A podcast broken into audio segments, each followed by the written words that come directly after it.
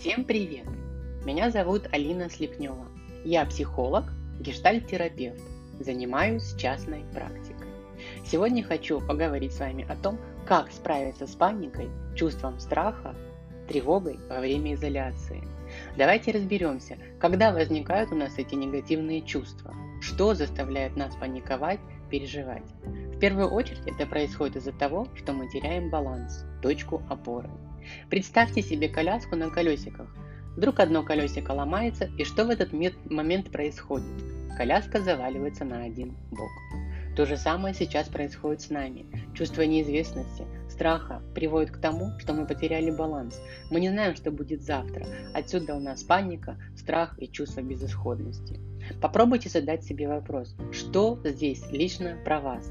Что вы можете сделать здесь и сейчас? События, происходящие вокруг, влияют на нашу опору, и мы впадаем в панику. Постарайтесь обнаружить для себя, что является для вас опорой и движущей силой. Часто это наши близкие, наш дом и наше тело.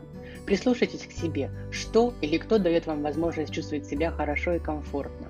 Да, мы боимся сейчас, но мы продолжаем жить дальше. Мы научаемся справляться с чувством страха, паникой. Это происходит за счет наших внутренних ресурсов, которые для нас являются движущей силой. Берегите себя и своих близких. Спасибо за внимание.